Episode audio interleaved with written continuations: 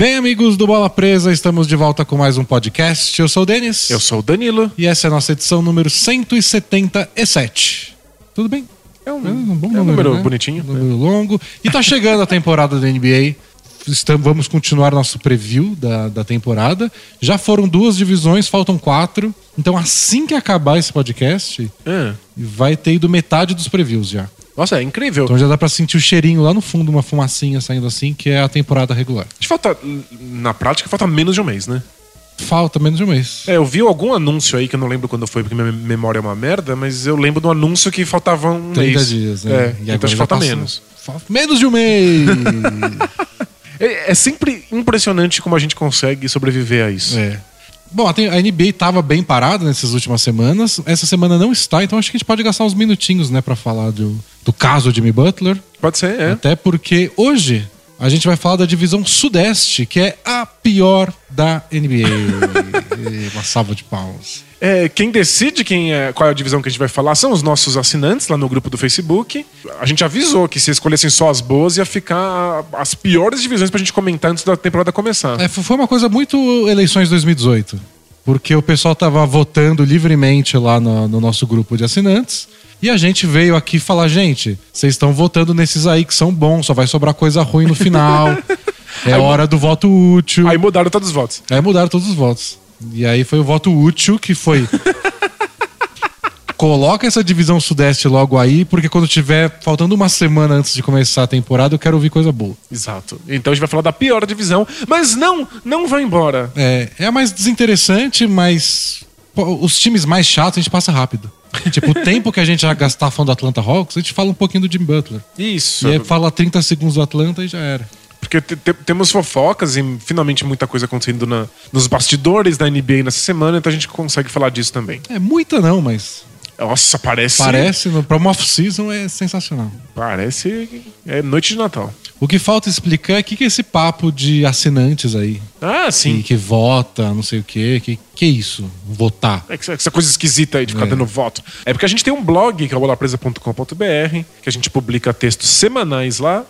Para que o blog continue existindo, para que a gente possa se dedicar a ele integralmente, a gente precisa de assinantes. Então o pessoal vai lá no apoia.se barra bola presa e ajuda a gente com 9 reais para ler textos extras toda semana. É um post extra por semana no off-season, dois quando a temporada começar. Então daqui a 30 dias a gente volta para os nossos dois posts extras semanais.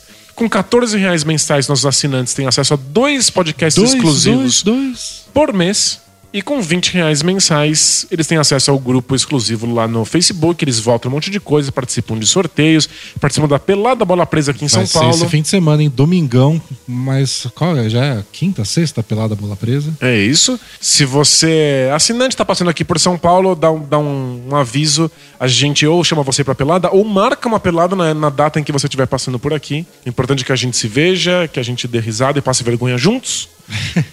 Corre lá no apoia.se barra bola presa pra participar. Lembrando que, se você assinar agora, você tem acesso a todos os textos que a gente já escreveu para assinantes em toda a história do blog e todos os É, podcasts tem também. mais de 30 podcasts especiais, mais de 150 textos. Não vai faltar conteúdo. Não, é tipo, é um pacotão de conteúdo absurdo pra você aguentar aí o próximo mês. É, e nem tudo fica velho. Alguns textos ficam, mas vários não ficam, e os podcasts são feitos para não ficar velho. Isso, eles são pensados pra isso. É, outra coisa, você pode seguir a gente no FanClick. É um aplicativo muito bom, você procura aí na sua lojinha de aplicativos. E lá você fica sabendo via notificação por celular toda vez que a gente postar algo novo. Se você a gente aprontar alguma coisa, fizer É. uma grande aventura. Então tem texto novo, chega a notificação no seu celular. Você não precisa depender de algoritmo nenhum. E ontem, por exemplo, quarta-feira, a gente grava na quinta, é, a gente foi jogar o NBA 2K19 e transmitiu a nossa partida ao vivo pro nosso canal no YouTube. Isso, não, a gente não conseguiu avisar com muita antecedência, então o que a gente fez? A gente foi lá no FanClick e avisou a galera.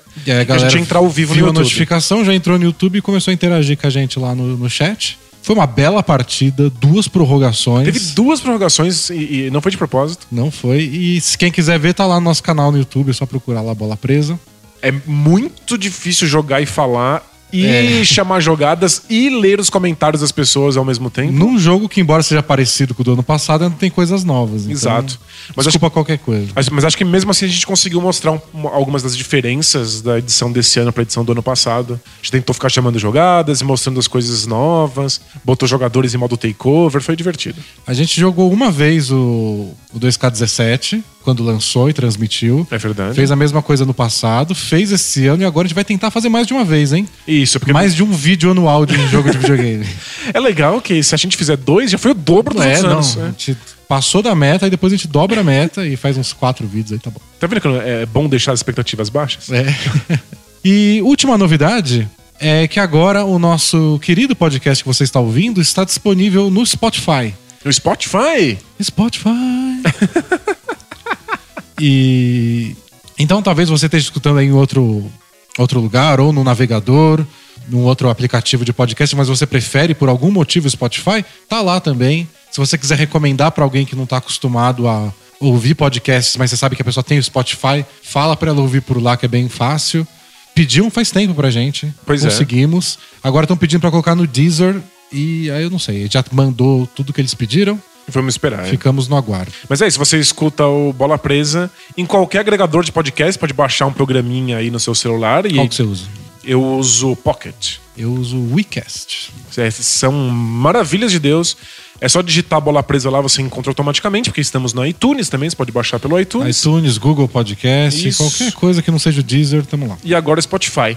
E você pode encontrar a gente num monte de lugares, mas a gente precisa avisar que agora você não encontra mais a gente no SoundCloud. É, a gente hospedava nossos podcasts no SoundCloud e você podia entrar na nossa página SoundCloud e ouvir lá. Era pior, mas podia fazer isso. Só que a gente encontrou uma solução nova, que é o Anchor. E, aliás, foi por causa do Anchor que a gente conseguiu entrar no Spotify, então acho que valeu a mudança.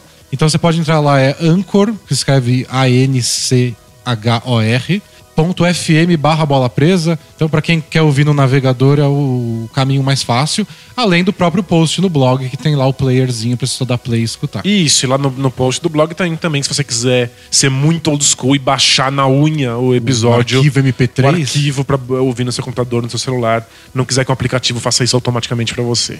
É, Então é isso, tem lá o Anchor.fm, não tem mais o SoundCloud, mas se você escuta em outro lugar, não se preocupa que o feed é o mesmo.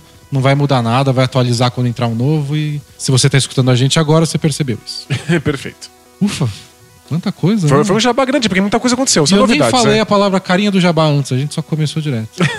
Agora é tarde demais. Então é retroativo. Este foi o momento carinha do jabá. Boa. E agora a gente vai falar de basquete. Bora.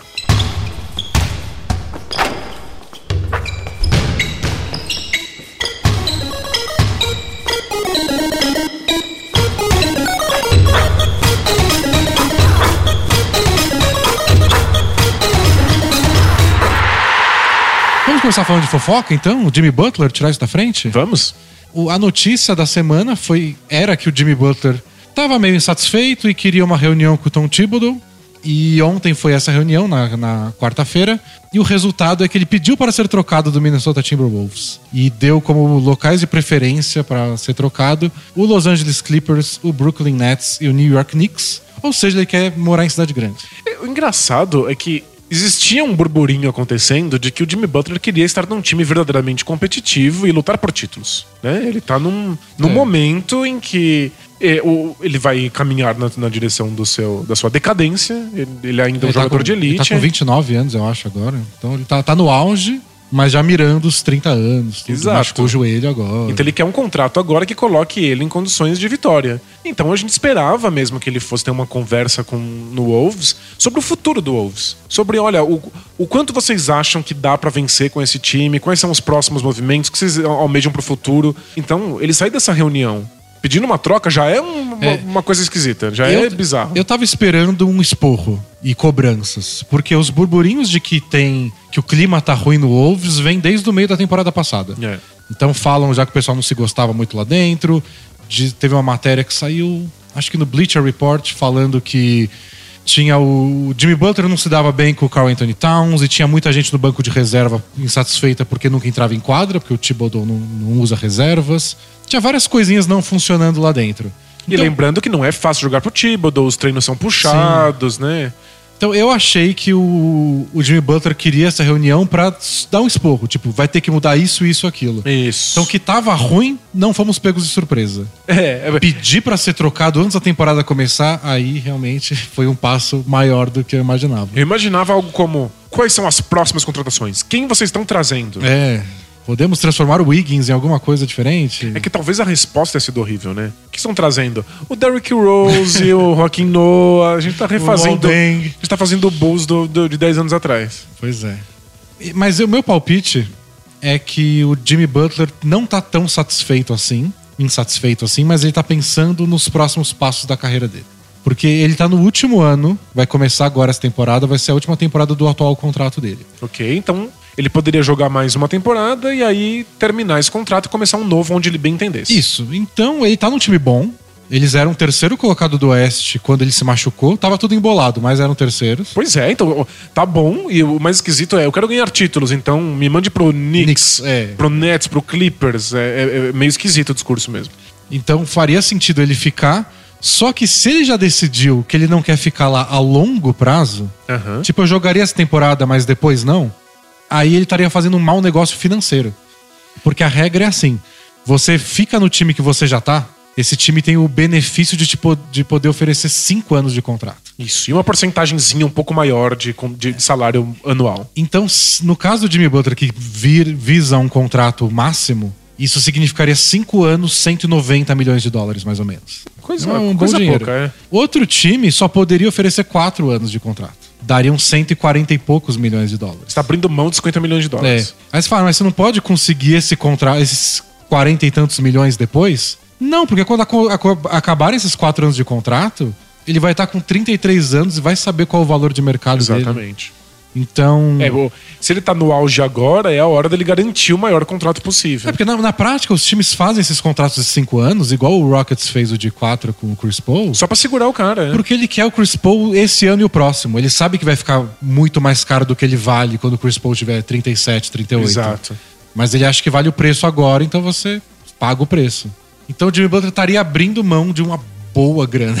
E aí, se ele for trocado agora, o time que para qual ele for trocado já vai ter ele e aí pode oferecer um Isso. contrato de cinco anos. Por isso que ele indica os times que ele quer ir, porque ele quer ir para um time onde ele já queira renovar. Faz todo Então sentido. ele já joga no time que ele quer agora e renova. E eu acho que é aí que o Knicks pode entrar, que o Nets pode entrar. Tipo, eu não quero jogar no Knicks esse ano, Mas talvez no ano que vem. mas no ano que vem talvez eles consigam, dependendo do que eles fizeram com o Joaquim Noah e tudo mais, espaço para contratar outro All-Star. Entendi, porque aí já é, é além do Knicks, que é uma cidade que supostamente deveria atrair jogadores, é o Knicks com o Jimmy Butler e o Porzingis. Isso. E talvez mais algum outro jogador.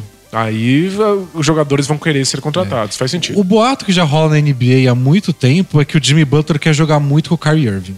Eles são muito amigos, são próximos. É, já falaram que. O Jimmy Butler já falou que queria jogar com ele, com, com o Irving um dia. E volta e meia o pessoal posta, né? Não, os dois estão combinando de jogar no Knicks. E aí o Jimmy Butler vai lá e curte a publicação. É, é. Tipo, eu tô vendo o que vocês estão falando. não estou negando. Aliás, falando em negar, foi muito engraçado. Saiu a notícia um dia antes do encontro do, do Jimmy Butler com o Tom Thibodeau, falando: o Jimmy Butler tá insatisfeito, ele tá puto, ele tá. ele quer ir embora, e ele vai encontrar hoje com o Tom Thibodeau. Aí o Jimmy Butler foi lá e respondeu: Não acreditem em tudo que vocês leem na internet, o encontro é amanhã. tipo, a única coisa que ele negou Foi foi o dia do encontro. É maravilhoso, muito bom. Tu não acredita tudo aí nas fake news. É amanhã o encontro. Muito bom, muito bom. Então ele realmente tá bem satisfeito. E agora vai começar tudo que a gente já viu com o quê? Paul George, DeMarcus Cousins. Kawhi Leonard. É um monte de times com receio de trocar porque não acha que ele, que ele renovaria. Os times com os quais ele renovaria talvez não tenham peças de troca, queiram mandar pouca coisa. Outros times que ele queira, que queiram ele, acham melhor esperar um ano pra pegar ele como free agent. Exato. E aí ele vai perdendo o valor cada vez mais pro Wolves, porque o Wolves começa a ter medo de, de perder ele por nada. Aí aceita uma troca bem cocô e a gente vai pensar assim: caramba, mas o Jimmy Butler vale tão pouco? Tá tudo desenhado. pois já. é, a gente já viu isso acontecer muito nos últimos anos. Então. Mas fica aí, essa é a situação e o Wolves tem que escolher o que fazer. E sabe o que é o mais engraçado? O Tom Thibodeau, que além de técnico também trabalha como manager, eu não tenho dúvida de que todo mundo no estado de Minnesota, quem ele quer que esteja no time dele é o Jimmy Butler. Ah, sem dúvida. Só que num, num planejamento a longo prazo, não tem o que fazer. O Jimmy Butler tá com 30 anos de idade querendo ir embora. E você tem o Carl Anthony Towns com um talento absurdo com 22.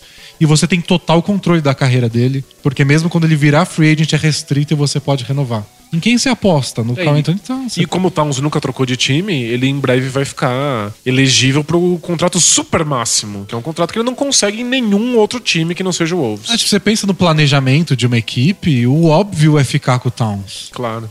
Não com o Jimmy Butler de quase 30 anos que vem de uma lesão no joelho. Mas você sabe que você acha que o Thibodeau tá realmente pensando a longo prazo, que ele pode se colocar nessa situação? E deveria, porque o trabalho. é, aliás, esse é o grande problema dessa função dupla. Como técnico, por instinto, ele já pensa a curto prazo. Claro. Ele tem que pensar no treino de amanhã, no jogo que ele vai ter que treinar, porque ele não quer perder cinco jogos seguidos. Ele é técnico. Como manager, ele tem que pensar do que que é melhor pro time daqui dois anos. Ou daqui a cinco anos, ou É. pra próxima década. É Então- muito complicado. São duas funções que, por isso que vários times começaram a fazer isso e depois desistiram. Não, não rola. É que a torcida tá muito insatisfeita com o Thibodeau. O time parece muito satisfeito e foi uma das piores defesas da NBA no ano passado. E o time Butler já tinha brigado com o meio time do Bulls. Porque ele tava numa situação bem parecida no Bulls, que era É um monte de pirralho aprendendo coisa aos poucos. Ele tava puto porque achava que ninguém se esforçava e que precisava, precisava dar mais sangue na quadra, e aí ficou do lado do Wade, né? É. E aí era Dwayne Wade, Jimmy Butler contra a Rapa. Contra o Rondo e a Rapa. Rapa de pirralhos. E agora o Wolves é só pirralhos também. E de novo não deu certo. Complicado. Acho que ele realmente precisa. Talvez por isso ele, que- ele esteja pensando no Clippers e no Nets, assim, times mais estruturados, em que se joga do jeito certo, que todo mundo tem que se esforçar. É, É, ele deve enxergar esses times dessa maneira. É o que justifica. E deve enxergar uma coisa pros próximos anos. Que são ti- todos esses times, tanto o Nets, quanto o Clippers, quanto o Knicks, São times que não são pra agora, né? são times com espaço pra contratar free agents no ano que vem. E o ano que vem tem, aliás, post pra assinante sobre isso. Tem uma chuva de jogador muito bom virando free agent. Uma boa parte vai ser e outra boa parte pode ser se quiser. Então o Kyrie Irving pode ser se ele decidir encerrar o contrato dele um, um ano antes. Vamos ver como vai Que essa ele tem esse é. poder. E se, se Se ele time- vê o Jimmy Butler dando mole lá no Knicks, ele fala, quer saber? Eu acho que eu vou. Eu acho que o Irving não sai do Celtics, mas... Então, eu também acho, mas se ele não tiver numa situação ideal e ele encontrar uma situação ideal em outro lugar, por se que ele, não? se ele né? perceber que o Terry Rozier é mesmo melhor que ele, talvez ele queira ir embora. Não, talvez se ele, o time, ele se contunde e o time pa- parece funcionar melhor sem ele. Ou se ele simplesmente vê o Jimmy Butler numa situação legal lá no Knicks chamando. É, tipo, não é O cara, absurdo. foi, o cara foi embora do Cavs finalista com o LeBron. Vai saber o que passa na cabeça. Ele acha que a terra é Exatamente. plana. Então, o lance é, com tanto jogador disponível, a gente não tem muita certeza de como esses times podem se estruturar. Mas são times com flexibilidade. Isso, então Knicks, Nets e Clippers podem se tornar times interessantes É. em breve. E o Wolves só não tem a menor obrigação de trocar com esses times só porque o Jimmy Butler pediu. É, mas eventualmente ninguém aceita nada. É, é, é, Se é- não aparecer um Raptors louco da vida que tope uma- um, um tiro no escuro, você acaba sendo obrigado a trocar por meia dúzia de laranjas. O triste pro, pro Wolves é que eles acabaram de trocar três jovens jogadores por um ano de Jimmy Butler. E ele se machucou ainda no fim da temporada. Ah, Foi horrível. é. O Chris Dunn jogou bem no Bulls, também não tava jogando nada no Wolves. Nada, nada. A gente tinha decretado o fim da carreira. Mas, mas jogou bem no, no Bulls. O Zach Lavine tava machucado, jogou pouco desde que voltou, mas vai saber o que, que vai virar. E o Lauri Markkanen jogou muito bem na É. temporada de novato dele. Então, olhando agora, você Foi prefere ter Chris. Dunn, Zach Lavine e Markkanen ou Jimmy Butler insatisfeito? E, pelo jeito, nada ficou. Nem foi um veterano que melhorou o clima da, da equipe, que mostrou Não. como tem que fazer pra vencer. Pelo jeito, nada. Todo mundo acha ele um saco e pronto. Ficou- Eles conseguiram voltar para os playoffs pela primeira vez desde 2004. Só isso. E aí tomaram 4x1 do Rockets e tchau. É, não, não, não parece uma, uma boa troca, né? Não, nossa, agora parece péssimo pro Wolves e parecia um bom negócio. Porque você garantia dois anos de Jimmy Butler pelo contrato e nada indicava que ele ia querer ir embora. Sim, ele tava com o Thibodeau numa situação que o parecia técnico, ideal pra o ele. técnico que ele gosta, num time promissor, cheio de jovens talentos. que tava o tempo inteiro, você, já tá uma década flertando com ir pros playoffs, É, né? Então ele poderia, tipo, assumir o time por esses dois anos, depois renovar quando o Towns já tivesse com 24, 25. Parecia ótimo mesmo. Não, não dá pra culpar Nossa, o Wolves por essa. Saiu. Aliás, isso é a história do Wolves, né? Eles fizeram um bom negócio e deu tudo errado. Exatamente. É, eles fizeram boas escolhas de draft, dá tudo errado. Eles, eles escolheram bem no draft, deu errado. Escolheram mal no draft, também deu errado. escolheram mais ou menos no draft, deu errado. Nossa, o Wolves é um fracasso. É. Mas ainda é um time muito jovem, muito promissor. Só precisa ver qual é a relação que eles vão manter com o Thibodeau.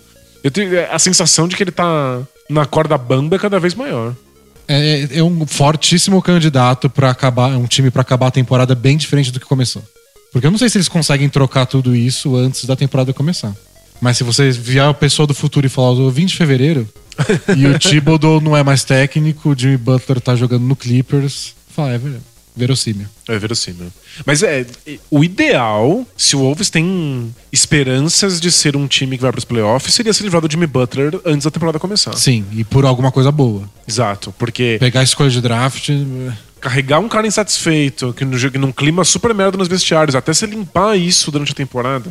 É, a troca que é a mais óbvia, considerando os, os times envolvidos, seria o Tobias Harris no Clippers. Porque eles jogam mais ou menos na mesma posição, e os dois estão só com um ano de contrato. Você trocaria, tipo, em vez de ter que renovar com o Jimmy Butler no fim da temporada, você tem que renovar com o Tobias Harris. É, engraçado, o, O Tobias Harris é mais novo, o, Tobias Harris parece mais a cara do, do Wolves. ele tá mais na. lasca-se a defesa, um, um ataque mais solto. Ele tá mais na linha do tempo do Wiggins e do Towns, porque ele é mais jovem, perto dos 30. É. Cobre a posição que eles precisam. Parece ok. O problema Eles podem perder o Tobias Harris no fim da temporada, claro. Igual É, eles aí- poderiam perder o Jimmy Butler. É, em geral, você tenta trocar por, por peças que, que não possam desaparecer É. do seu elenco assim de uma hora pra outra. Mas é, é plausível, mas aí tem que trocar pelo Boban junto, né? É, não, Tobias Harris e o Boban Marjanovic tem que ser pacote grudado. É, venda casada. Eles são muito amigos, agora eles têm um, Eles têm um reality show um reality agora. show juntos que é maravilhoso. É, se acabar com isso, eu paro de ver NBA. Não, não prometo esse tipo de Eu coisa. paro de ver o Clippers. Em Mas protesto. tudo bem. É, bom. Perdeu tanto. Será que a gente passar a temporada inteira sem falar, fazer um post do Clippers? Capaz de ninguém sentir falta. Eu acho, que, eu acho que vão ter algumas pessoas que vão sentir falta, elas só não vão perceber. Porque como ninguém fala nada do Clippers, É. Agora a gente já teve uns quatro anos que o Clippers foi relevante. É. Nunca aconteceu antes, talvez nunca aconteça de novo. nossa, eu, eu trouxe muito pra dar certo um dia, muito. É, vamos falar então do preview? Porque é isso que aconteceu. A gente vai esperar agora especulações. É, a gente vai falar de algum time que, que tá na, na lista possível de trocas do Jimmy Butler? O Miami Heat. Porque a, a minha intenção é que esse, esse preview não fique muito velho de repente no- depois de uma troca. Então a gente, a gente tem que falar do Wolves por último. É. Então, quando eu pi- botei lá a enquete pro, pros assinantes escolherem, falou: vocês podem escolher a divisão do Wolves, a gente fala agora, mas pode ficar velho em dias. Pois é. Aí eles escolheram o Sudeste, então tá. Mas o Miami Heat tá correndo por fora, assim. Como possível. É, do tipo. Jimmy Butler não colocou na lista, mas também não acharia ruim. E é um time que tem jogadores pra, pra trocar. É jogadores que combinam com, com o que o Thibodeau quer. É verdade. Tyler Johnson, Josh Richardson, James Johnson. E muito jovens, né? Aliás, o James Johnson tem um bônus enorme. De ter jogado no Bulls. Já jogou no Bulls. É, o- é o que o Thibodeau quer. O Thibodeau quer fazer o é Bulls. B. Ele quer o Minnesota Bulls. É, o, o Timber Bulls que eles estão chamando. Vamos começar então com o Atlanta Hawks? Tirar da frente isso? 30 segundos. ai, ai, esse time desgracento. O Atlanta Hawks para essa temporada. Eles perderam o Dennis Schroeder. E aí eles trocaram pelo Jeremy Lin, que vai ser o novo armador deles. Draftaram o Trey Young, um dos caras mais polêmicos, ame ou odeie do draft. E trouxeram Vince Carter para possivelmente sua última temporada. Triste última temporada. De resto, o time é bem parecido. John Collins, Torian Prince, os novinhos que eles torcem para virar alguma coisa. Um monte de cara do banco de reservas que, se você nunca ouviu falar, tudo bem. São caras que você não reconheceria na fila do pão. É. E foram eles que apostaram no Alex Lane, pivô que foi escolha acho que 5 do draft, não deu nada certo no Suns, mas ainda é jovenzinho e o Hawks vai dar uma chance pra ele. É, a diferença desse time é que parece agora tá buscando algum tipo de identidade. É, trazer o Vince Carter. O Vince- é, é o trabalho oficial do Vince Carter agora, ele é o embaixador do trabalho duro. Você Ele vai em times medíocres. Exato, pra dar o, o testemunho dele de como você precisa jogar duro e se esforçar e fazer a coisa certa para ter uma carreira tão longeva quanto a dele. Então, é isso, é um. Você contrata um palestrante motivacional, porque o Kobe não tá disponível. Kobe é cara. O Kobe é cara, aí você compra, contrata o Vince Carter, ele entra na quadra, ele ainda faz coisas interessantes, e você olha e o, e o testemunho fica mais forte ainda. Caramba, esse cara aí tem E ele 200 enterra anos e ainda. tá enterrando. Então é. dá um- uma, uma certa moralizada no elenco, assim, né? Tipo, tem uma- essa voz forte que, que diz como deve ser jogado. E o, o Jeremy Lin acabou pautando o resto de Coitado. carreira dele nisso. Ele é o cara que tá lá pra fazer as coisas certas e que estuda o jogo e que é super É, tipo, é- dedicado. É, a única chance dele de ser jogador da NBA. Exato. Ele não é mais rápido que ninguém, né? Não tem a passada maior, tem os braços curtos. Ele- Não é o melhor arremessador do mundo. E ele foi importante na reestruturação do Nets. E é uma reestruturação, reestruturação que não criou um time vencedor, mas criou um time organizado. É. Então, talvez o Jeremy Lin seja uma figura de liderança aí, vai ter muita carta branca, vai ajudar a encontrar um esquema tático pro, pro, pro, pro Hawks. E o Trae Young é super polêmico, mas se der certo, o time é minimamente interessante. É, o Trae Young é um cara que arremessa bem de três, não tem o menor pudor de tentar arremessos absurdos de muito longe, com marcação na cara. Também tem bom passe, mas teve muitos altos e baixos na, na carreira universitária dele. Se tem esse- gente que acha que é um. Tipo, é um jogador bem mais ou menos, É. que tenta coisas absurdas e eventualmente faz. Só isso. E tem gente que acha gente que é o Stephen que é- Curry em construção. Exatamente. E eu acho que o Hawks precisa ir nessa direção. Se o, o Hawks fizer o plano do Nets, assim, traz o Jeremy Lin e é, vamos jogar do jeito certo, arremessando o máximo de três pontos possível, o Triang deve ter carta branca pra dar arremessos muito absurdos. É, Isso, se- isso se um pode dia- ou não funcionar. Tem, tipo, tem um dia na temporada da NBA que só tem um jogo. E é do Hawks. E falam, ah, o Trae Young não vai jogar. Eu prefiro passar uma noite jogando videogame, Ah, fazendo outra coisa. Vai tomar um sorvete. Ele é o assunto do Hawks na temporada. Ele é o que vai me fazer assistir esse time de vez em quando. É, é- Eu quero ver o que, como é que ele vai jogar, o estilo, como é que o Hawks enfia ele no elenco, no, no esquema de jogo.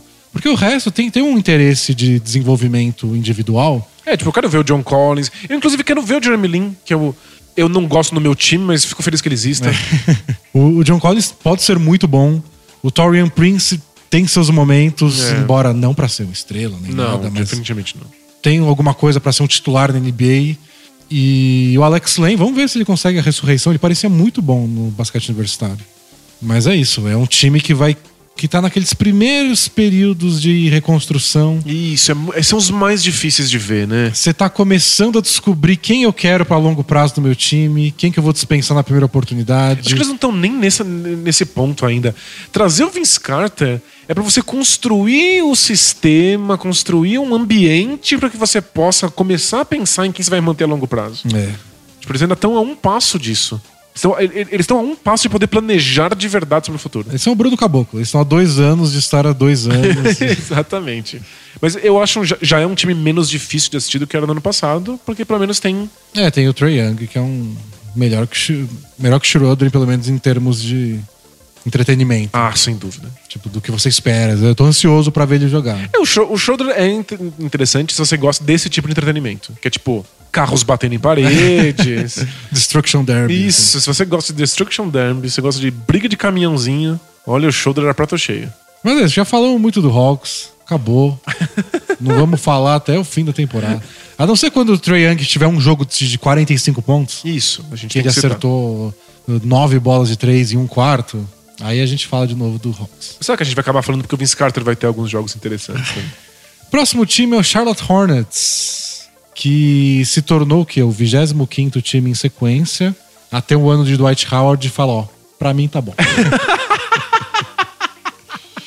Obrigado, boa sorte. Então essa foi a principal perda deles. É impressionante, né? Todo time pensa, comigo vai ser diferente. É, nossa. Comigo vai ser diferente. A gente vai fazer o Dwight Howard funcionar aqui. Ai, E aí ele que vai lá, tem triste. bons números e o pessoal não vê a hora dele ir embora. É muito impressionante. Mas a gente vai falar do Dwight Howard porque tem Wizards ainda nesse. Boa. Mas então, eles perderam o Dwight Howard, eles trouxeram o Bismack Biombo, o Tony Parker. Vocês devem conhecer de outro time aí, que ele jogava bem. Teve uma carreira assim é, interessante. É. E essa é a grande mudança de. é, Não são grandes mudanças de um time que já não foi muito empolgante ano passado. E eu- é um time que me angustia um pouco. Nossa, muito. Porque a gente só tá vendo a carreira do Kemba Walker derretendo, assim. É. Tipo, o cara vai morrer tendo disputado uma série de playoff. Não, é que- e, e- não é só ele, o, o próprio Hornets. É sempre assim. Eu acho que eles estão a duas peças de ser um time relevante. Aí eles acrescentam as duas peças erradas. Aí o time derrete, a gente fala, ai meu Deus, não. Mas tudo bem, ainda faltam só duas. Aí eles acrescentam alguém e, e o time derrete de novo. É, é- é- é muito angustiante. Não é um time que você possa simplesmente recomeçar. Não, falta só um pouco. E, e outra, não, não é falta um pouco pra ganhar um título, falta pouco pra ser um time digno. E esse pouco nunca vem. E é um time que gasta mal, que contrata mal, tem um monte de jogador médio. Que é um cara, não, esse cara não é que ele é ruim, não é que você não pode ele no elenco, mas você junta 20 caras médios, Muito mais o esquisito. Kemba Walker, não resolve nada. Aliás, curiosidade. Diga. é, o Kemba Walker vai ganhar 12 milhões de dólares nessa próxima temporada. Muito pouco. Eu queria 12 milhões de dólares. Sim. É um bom dinheiro. Mas sabe quem ganha mais? Hum. O Nicolas Batum, que tá no time, ganha o dobro. 24 milhões? É, o Michael Kidd Gilchrist ganha mais. Marvin Williams ganha mais. O Bismack Biongo, que chegou agora, ganha mais. Ganha muito mais, ganha E o- 17. E o Cody Zeller ganha mais. É A gente tem um time inteiro de jogadores que ganha mais que o Kemba Walker. Que é o, tipo, o único jogador decente dessa equipe. Então é, é um time meio broxante, assim. Poderia ser mais, poderia ser melhor, poderia ter coisas. Já ficou no quase muitas e muitas vezes. A esperança deles, assim, seria no máximo porque mudou de técnico. Eles trouxeram o James Borrego, que era assistente do Spurs, vem junto com o Tony Parker. Mas não é como se o time fosse mal treinado. É, não era essa a questão, né? Com o Steve Clifford, eles tiveram, tipo, top o quê, 7 das melhores defesas da NBA por anos e anos seguidos. É, e sobreviviam e disso. não era o bastante. É, eu acho engraçado trazer alguém do Spurs e contratar o Tony Parker, mudança de mentalidade, construir um novo time. Mas o Hornets, o Hornets já, tipo, já, já tá muito avançado nesse processo de. Eles tinham uma identidade de jogo, tinham bons jogadores, uma boa defesa. É, não é um time em reconstrução. Por que, que você traz um veteraníssimo como o Parker pra fazer direito com um time que já, já tá fazendo isso há muito tempo? É, não que- é acho esse que o A problema. função do né? Parker é outra. Acho que a função do Parker é porque o banco deles era péssimo. Você acha que é pra reforçar o banco mesmo? Eu acho que sim. Não é uma coisa de vestiário? E talvez meio que ser uma. Como o técnico veio junto, talvez um, um cara que já tenha confiança do técnico. Entendi. Mais pra ser o técnico em quadra. Faz sentido, é. Mas é muito esquisito. Me parece que os problemas do Hornets são outros. Me parece que é, é só um time desequilibrado, que sempre falta, peças. É, Falta poder de fogo ofensivo. Falta arremesso de três em vários dos quintetos que eles usam. Faltava banco ano passado. É, o Malik Monk, que foi novato ano passado, botavam muita fé nele como pontuador. E eles draftaram o Miles Bridges, que também tem uma galera animada com ele.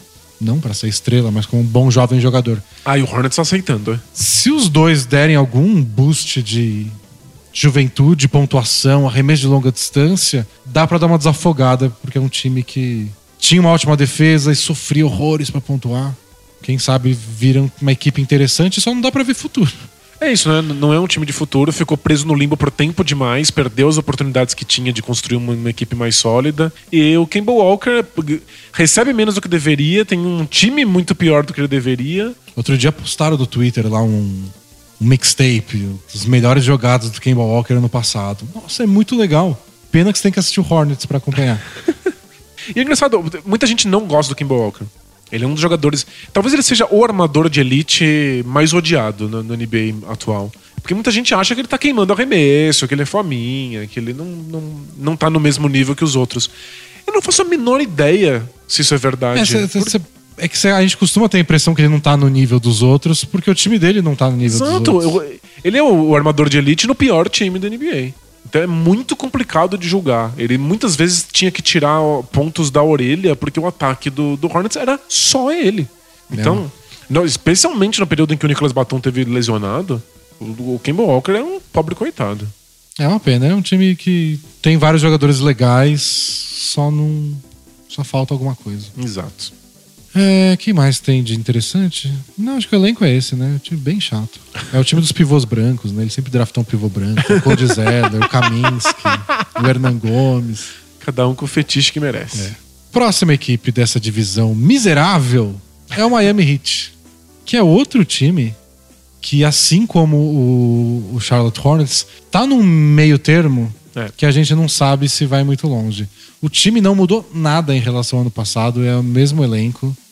Aliás, nem o, nem o John Waiters, que se machucou ano passado, vai voltar no começo da temporada. Então é exatamente o time que acabou a temporada passada, é esse que começa. Dragic, Tyler Johnson, Josh Richardson, o Hassan Whiteside, Wayne Ellington que eles renovaram, Justice Winslow, Olinick, aquela galera toda. É um time bem legal de assistir. É um dos que eu mais gosto. Eles são todos organizadinhos, mil jogadas É um ensaiadas. dos que joga melhor, né? É. Mas falta poder de fogo e eles estão destinados a se nada de diferente acontecer, ficar naquela briga da, de quinto ou oitavo do, do leste, né? E não tem muita chance. É, é, é uns projetos de reconstrução mais esquisitos que eu já vi. Porque ele- ele- eles são muito baseados na ideia de que no HIT se faz direito. No HIT a gente coloca você em forma, você vai treinar, a gente tem os melhores analistas, a gente vai fazer as jogadas certas. Existe uma coisa nos bastidores da, da presença do Pat Riley, de que aqui a gente sabe vencer. Então, eventualmente você vai atrair grandes estrelas porque eles vão querer estar nesse lugar. E pra provar o ponto deles, eles contrataram uma série de jogadores medianos, alguns nem medianos, Alguns eram desconhecidos. Pois é, pra tentar arrastar eles para um melhor nível das suas carreiras. né? Al- Alguns a gente considera hoje medianos e há um ano e meio a gente achava que eles não tinham lugar na NBA. Perfeito. Não sabia o nome deles. Então é, é muito legal. O que o Hit fez foi uma vitrine. Olha o que a gente consegue fazer com você, venha jogar aqui, porque a gente vai levar você pro seu máximo. O ponto é que depois que esses jogadores deram certo, o que, que você faz com eles? Não apareceu ninguém melhor que, querendo um contrato, você renova o contrato com essas pessoas. O Hit ficou preso aos jogadores medianos que eles mesmos construíram. É. E engraçado que eles renovaram por valores altos, assim. Exato. Então tem vários caras ganhando mais de 10, 12, 15 milhões. Quanto ganha o Wayne Wellington? O Wayne assinou por. Eu não lembro, foi um ano agora, né? 7, 8 milhões. Foi, foi menos. O pior é o do Tyler Johnson, porque o Tyler Johnson ele recebeu aquela proposta do Nets quando ele era free agent restrito. Ah, eles tiveram que igualar, né? E só que era uma oferta que nos dois primeiros. Era uma regra obscura da NBA. É tipo, nos dois primeiros anos o valor era X e a partir do terceiro ano disparava. Então nesse ano ele vai ganhar 19 milhões. Uau! Não é aquele salário que, tipo, todo ano, não é tipo, é 14 esse ano, 14,5 no outro, 15 ponto não sei o quê. Não, era tipo 5, 7, 19. e esse ano ele ganha 19. E ainda não tem um dente. Porque ele, ele, ele perde dentes. Têm Ele os, diz os que- den- os dentes que- mais frágeis da Ele NBA. falou, ah, que adianta, já perdi tanto, vou botar mais um, vou perder. Cara mais da hora da NBA. Mas é isso, o Hit ficou preso porque o seu, o, o seu próprio plano teve sucesso? Foi, foi bem sucedido? Mas não foi bem sucedido a ponto de você virar um time de elite. E aí eles não sabem como sair disso. É, tipo, o Hassan Whiteside tava na China, eles Exatamente. trouxeram e transformaram numa máquina de double-double.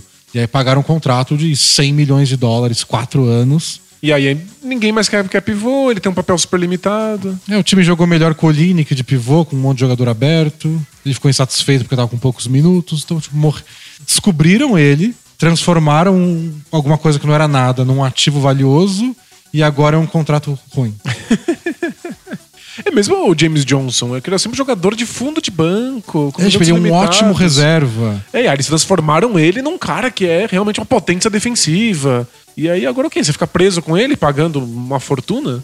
Acho que ele ganha quase 15 milhões. É, exatamente. Então é um time que tá perdido. Tipo, eles descobriram muito talento do nada, transformaram num bom time e é um bom time.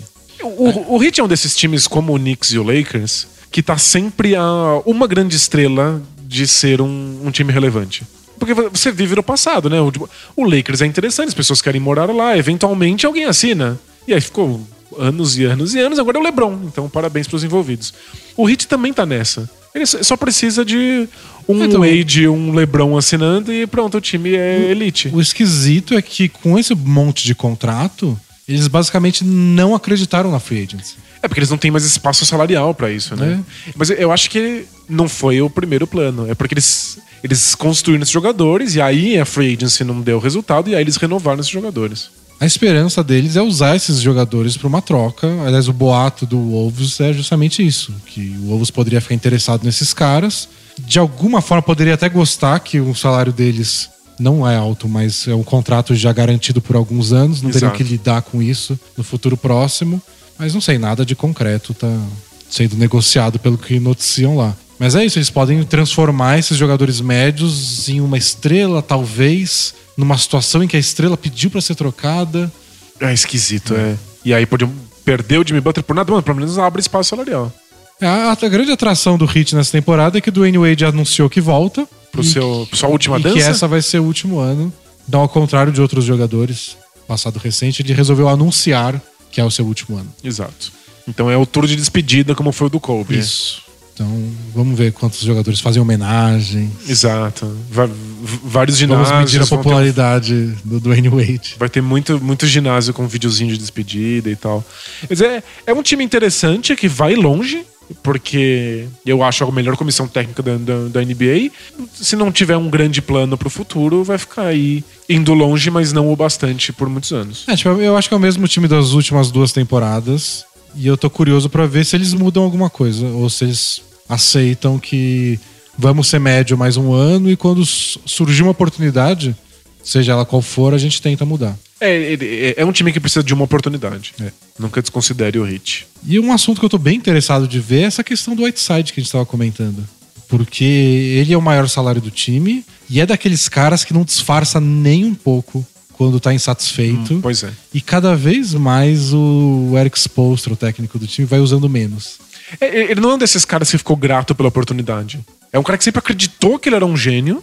E agora ele finalmente pode mostrar que ele é um gênio. E ele assinou um contrato gigantesco e não tá, ele não tá no modo do tipo, ufa, fiz minha fortuna. Não, ele quer- Então, ele- tipo, agora assinei um contrato de estrela, vou ser a estrela. E, pô, ninguém toca pra mim. Ele quer mostrar que ele é um dos grandes nomes. Ele quer ir, quer ir pro All-Star Game. é. É, ele acredita que ele é dominante. Mas o Hit joga melhor sem eles. Sem dúvida, é. Faz um ano e meio, pelo, pelo menos, que acontece o tempo todo. E é, é bizarro, ele é muito bom em tocos e o time é defensivamente melhor sem ele. É, ele pega muito rebote, dá muito toco, mas o time é melhor com um anão no lugar. Exato. Com um Ele- canadense de cabelo comprido. Ele sai da posição, ele busca os tocos errados, ele vai atrás das bolas que ele não deveria. No ataque ele é lento, ele não consegue puxar contra-ataque. é- O que mais me irrita no Whiteside é quando ele leva os duelos pro pessoal. Ele faz muito com o Embiid, que o Embiid provoca ele. É verdade. E aí ele quer dar toco no Embiid o tempo inteiro. Quando recebe a bola, quer enterrar na cara do Embiid, fazer ponto na cara do Embiid. E erra tudo. E fala, gente, não é essa a jogada, não é esse o plano de jogo. Então, você mesmo tá quando ele acerta, tudo." ele tá estragando tudo. É. Isso que é desesperador. Porque mesmo quando ele ele acerta, ele vai querer fazer de novo na próxima. e aí cagou o plano de jogo inteiro. Justo no hit, que é- é- o hit é puro plano de jogo. É, eles vencem pela disciplina, sabe? É um time que eu acho bem legal de assistir. Se vocês tiverem um League Pass caprichado, é um time bem divertido de ver. Tem jogadores legais de assistir. O Dragic é muito bom. Quando o Dragic, mesmo que ele é mais velho agora, e tem aqueles momentos que ele pega fogo no jogo, É bem legal. que ele é indefensável. São vários jogadores legais. Mas você acha que o Whiteside eventualmente é trocado? É, com esse salário é muito difícil trocar ele, né? Teria que ser uma situação parecida. Então, cara que eu não quero mais muito caro, pelo cara que você não quer mais e é muito caro. É, é o tipo de coisa que não costuma acontecer. O Hornets que se livrado do H. Howard teve que levar o Biombo. Você quer um pivô caro também, que não ajuda muito? Tá bom. É, o- é, a gente vai falar dele, mas é. Toma o biombo. Não ajuda, mas também não atrapalha. Toma o Dwight Howard. Você acha que ele ajuda muito, mas ele atrapalha muito. Então Exatamente. é e os dois custam uma fortuna. é assim que funciona. Tá difícil você trocar o Whiteside sem levar uma bucha. É, vai ficar aí por aí por mais um tempo. É, é uma, é uma divisão que a gente sente que só vai falar mal dos cinco times, mas o Hit é meio que. Não tá ruim. Não, ele vai pros playoffs, Só é. né? Assim, a gente sempre tenta ver como uma escadinha. Ó, esse time tá bom, ano que vem pode ser um pouquinho melhor. Ano que vem, talvez, aí daqui três anos vai estar brigando por isso. É, é um time estagnado, Não, esse né? time é isso. E vai ser isso pro futuro próximo, a não ser que alguma, É, tem que aparecer alguma um, coisa muito de fora. um fato né? novo. Exato. A gente não sabe que fato novo é esse. Mas assim, é é a escolha de uma equipe. Porque a gente já falou sobre isso, né? A- da tentação de uma reconstrução. E vamos lá, a gente reconstrói e em três anos a gente tá com uma mega estrela. E não é bem assim, pode dar tudo errado. E aí, em vez de estar estagnado no meio da tabela, você tá estagnado em último. Exatamente. Igual o Orlando Magic, que é o próximo time que a gente vai falar. É, o Heat tem uma reputação a zelar. Eles acham que não é assim que eles vão atrair jogadores, É. né? Então é uma escolha, tipo, ó, já que a gente não pode ser espetacular, a gente não vai ser ruim também. Então, se se você não enxergar o Hit como esse projeto para o futuro, enxergar só como um time que joga bem, ponto, é, é uma equipe legal de acompanhar. Boa. Orlando Magic, companheiro de Flórida, time favorito dos turistas. Faz parte do pacote Disney. Tipo, a Disney deveria intervir, né? E falar, gente, a gente quer vender uns pacotes aqui junto, mas não tá dando. Ninguém quer ver essa merda. Mas acho que não faz diferença. Ninguém sabe, né? Ninguém sabe. Quem, o tipo de público que assiste os jogos do Magic não é um público que entende NBA. Faz realmente parte do, do pacote. Você vai na praia, você come a, come a comida típica, va- vai no parque e assiste o jogo do, do, do, do Magic. De fato, não importa. Eles têm. Acho que eles devem, mas eu acho que eles devem sair com a sensação, tipo, ah, eu achava que era melhor. Você percebe, não? Fica vendo o mascote. O mascote é legal. É, o mascote é espetacular. Então, ninguém, ninguém olha pra isso. Eles têm ginásios lotados e não importa o time que eles estejam lá. Nu- Nunca vai ser um problema. O Stuff é um dragão mágico que tem, tipo, uma língua de sogra no nariz. e é um baita mascote. Tá de parabéns, um abraço aí pro amigo Stuff. Que certamente escuta esse podcast. Excelente mascote. é o que mais empolga nesse time. Sem sombra de dúvida. Bom, o Magic dessa temporada, eles precisavam de um armador, vocês lembram? A gente comentou disso várias vezes. Não conseguiram. então eles vão com o DJ Augustin mesmo.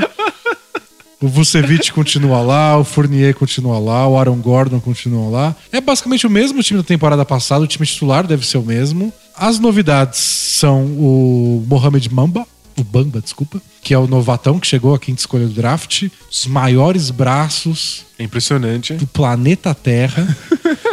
e o Jonathan Isaac, que é o novato do ano passado, que acabou jogando pouco, teve uns bons momentos, machucou, mas ainda é bem novinho. Então é isso.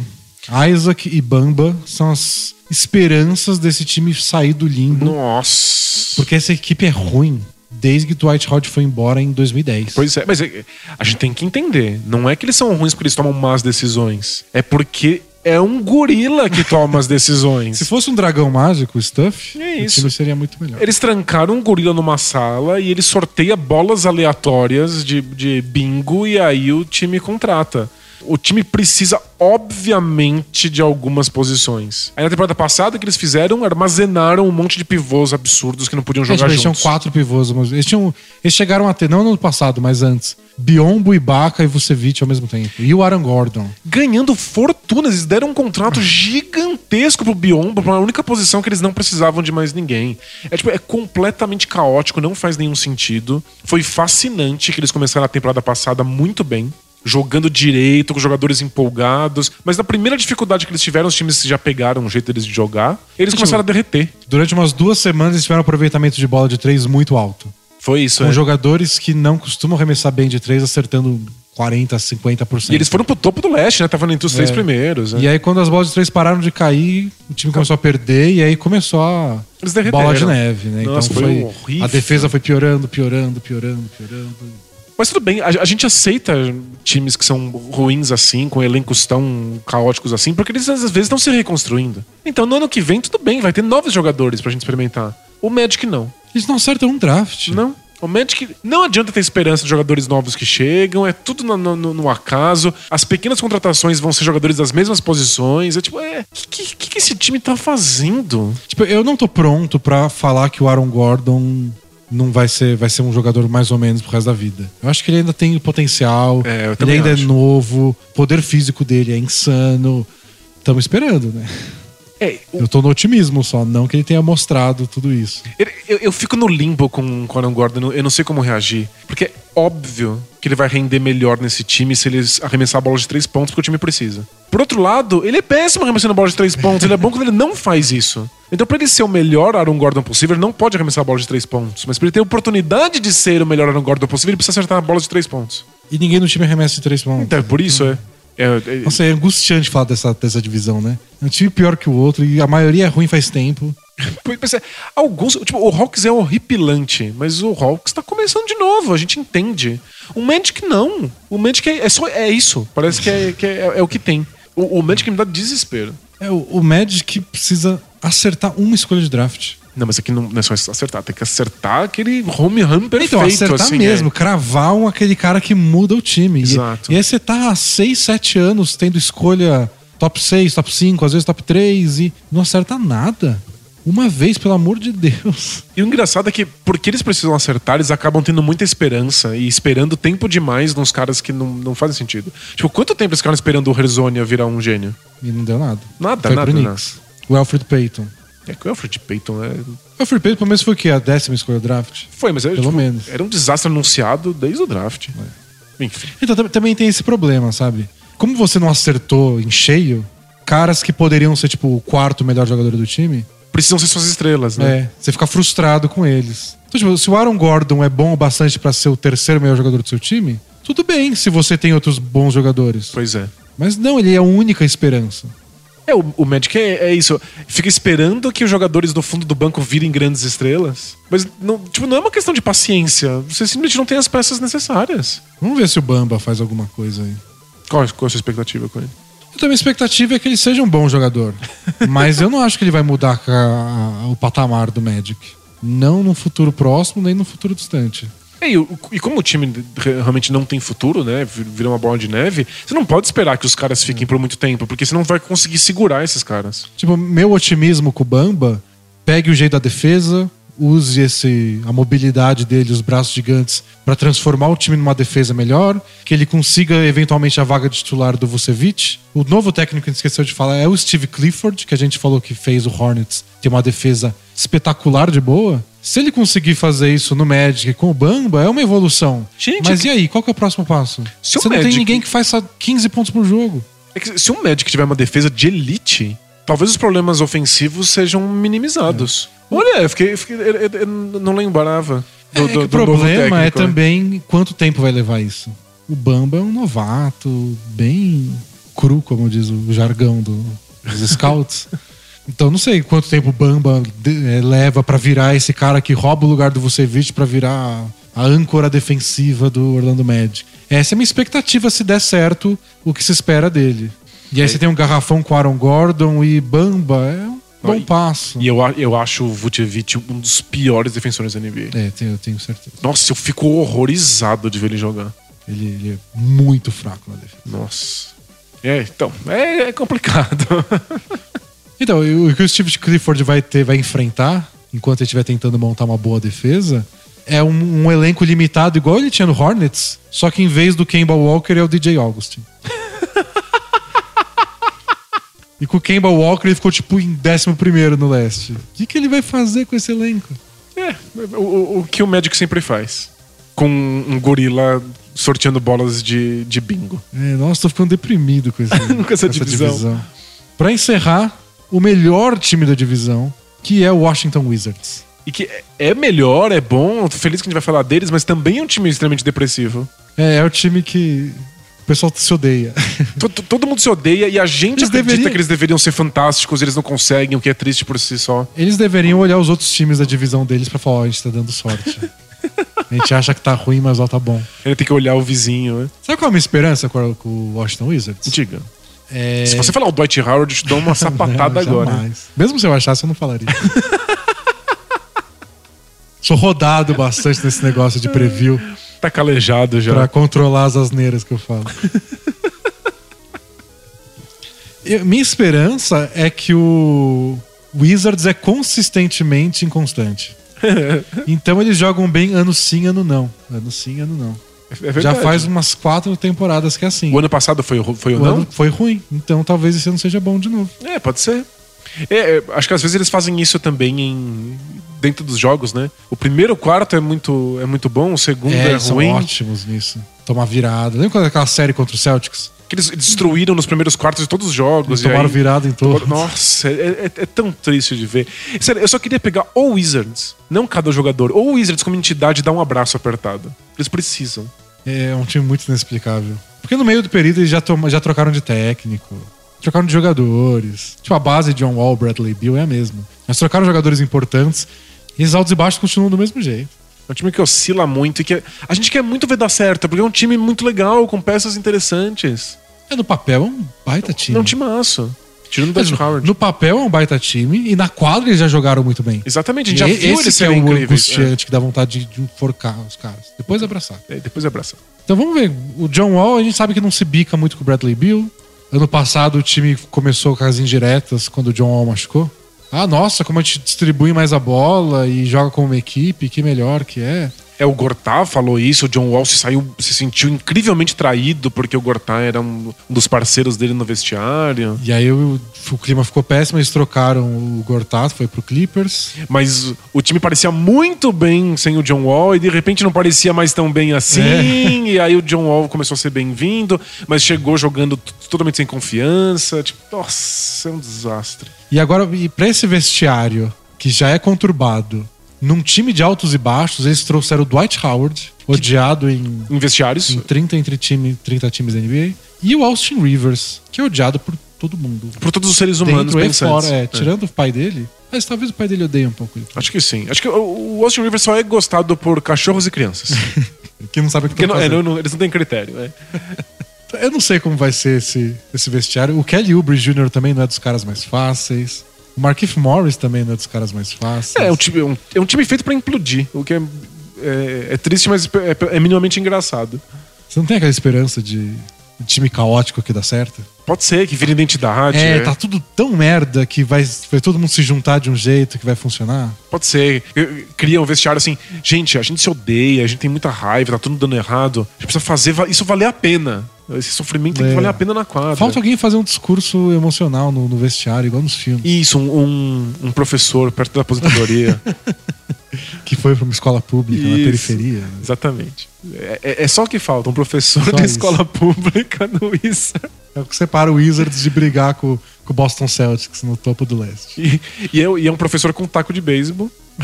É necessário, já que esse time é famoso por, por ter tido escândalo com armas também. É, taco de beijo tá ótimo. Pra quem teve arma de fogo no vestiário. Nossa, o Wizards é genial. Mas eu, eu, eu torço muito, eu só sei que não vai dar certo. A, a grande tristeza da NBA, da história da NBA, é que na época que o Gilbert Arenas puxou uma arma no vestiário, eles ainda não chamavam Washington Bullets. Nossa, ter- teria ia sido ser- incrivelmente horrível. é, é. Aí você fechava a franquia, sabe? Acabou, cidade vai ficar sem ninguém. É, você, você- você não merece ter um time aí.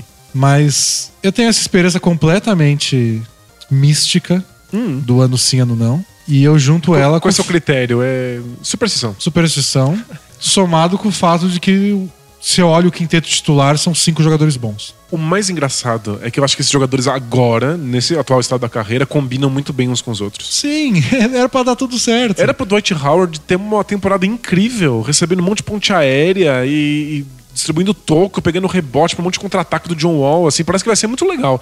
E provavelmente vai, né? Porque o Dwight Howard tem primeiros meses É maravilhosos. o primeiro mês do Wizards. Vai Vamos fazer uma incrível. aposta? Eu acho que o primeiro mês do Wizards eles vão estar, tipo, no segundo lugar do leste. É, assim. nossa, é muito, muito provável. E aí eles vão desmoronando bem aos pouquinhos, assim. Aí, fim da temporada, é o castelinho de areia caindo. Eu acho que no- no- quando for chega- chegar no meio da temporada, no, no All-Star Break, eles já vão estar, tipo, em sétimo. e aí, é isso que vai, ter- vai ser o problema. Porque eles experimentaram a segunda ou a primeira colocação por um tempo, e eles estão vendo que tá tudo escorrendo por entre os dedos e todo mundo vai estar apontando o dedo um pro outro. É, você parou de fazer isso, você Isso. se acomodou. O John Wall contundiu naquele momento e foi melhor, a gente chegou em segundo lugar, e agora ele voltou, a gente tá em sétimo, vai, vai ser isso. E certamente o Dwight Howard não vai estar aí no ano que vem, né? É, não, essa aí é uma tradição da NBA já. Mas ó, pensa comigo. Você tem um time com o John Wall. Ele é a estrela da sua, da sua franquia. Que tipo de elenco você gostaria de montar ao redor dele? O que eu gostaria de montar é um ótimo pivô de pick and roll. Legal. Porque é uma arma do John Wall pra atacar a cesta. E que pegue né, ponte aérea o máximo É, possível. Um cara atlético que faça pick and roll muito bem. E três arremessadores. Especialistas. O Bradley Bill, o Otto Porter, que é um dos melhores de zona morta na NBA atual. E o Markif Morris, que eu acho que é um dos melhores de, de espaçamento de quadro. Melhor que o Ryan Anderson. É, é um stretch four que ainda defende bem quando quer. É, isso. Parece um elenco perfeito, né? É, Parece. É, é o que eu montaria. Se eu estivesse, sabe, desenhando o time, eu, quero. Se eu tenho um armador como o John Wall, eu quero um parceiro como o Bradley Bill. E eu quero um ala como o Otto Porter. Então, é que às vezes a gente vê isso ser espetacular, é que às vezes não é, e definitivamente o banco deles é o pior da NBA. É o banco, é péssimo. Né, Não é pior que o Hawks, porque eu não sei quem são os caras do Hawks. eu não reconheceria o banco do Hawks. Tem que jogar muito NBA 2K19 pra aprender qual é o banco. É, quem, quem eles trouxeram pra tentar dar um, um boostzinho no, no banco deles é o próprio Austin Rivers, que a gente falou. Eles agora já, já é um jogador digno eles já tinham o Kelly Oubre, que era o único reserva decente deles. e cheio de altos e baixos. Trouxeram o Jeff Green, que é o senhor altos e baixos. Com Mas- um pós-doutorado em altos e baixos. Sempre tem algum idiota que aposta no Jeff É. Green, mas a última temporada dele foi o que? Uma, acho que a mais sólida da carreira. É, te- teve dois bônus, né? Que foi jogar ao lado do LeBron e que a aposta foi barata. Então, tipo, ah, o Kevs foi o babaca que apostou no Jeff Green? Apostou um salário mínimo. É isso, é. Não é que nem o Magic que pagou 15 milhões pra ele. então, expectativa menor, um papel no time menor, LeBron do lado, deu tudo certo. E acho que o- deve ser um contrato mínimo também, né? Do, do Sim, Jeff sim, Green né, é. pelo Wizards. Então tudo bem. É, já dá uma ajudada, já, ó, já, já é um banco diferente. É tipo, você olha Kelly Oubre, Austin Rivers e Jeff Green, você fala, ó, tem três caras que dá pra botar num time, num jogo da NBA. Legal. Eles não tinham isso. Você não tinha que, tem que pôr o Jason Smith num jogo. Da... É, nossa, Jason Smith não dá. O Satoransky teve seus momentos quando o John Wall tava machucado, mas nos playoffs ele não entrou em quadra. Exato. Não é confiável, né? E eles draftaram o Troy Brown, que eu achei quando eu tava fazendo meus estudos do draft. Gostei dele. E É? na Summer League ele foi bem, mas como o time já é mais de veteranos, eu não sei quanto espaço ele vai ter. Ele é um arremessador, né? Nem tanto. Não? Não. É porque o time, é mais... o time precisava muito de um arremessador quando o John Wall e o Bradley Beal não estão É. simultaneamente na quadra. Eles contrataram o Jody Mix por isso, que ainda tá no time, mas ele se machucou tanto que eu não sei se, Tá. se ele vai ter, ter espaço. Mas o Troy Brown então não é um cara pra isso. Não, mas ele pareceu bom. Eu eu acho que vai ter um futuro. Eu não sei se ele ajuda de imediato essa temporada. Quando ele começar a contribuir, Dwight Howard já tá em outro time.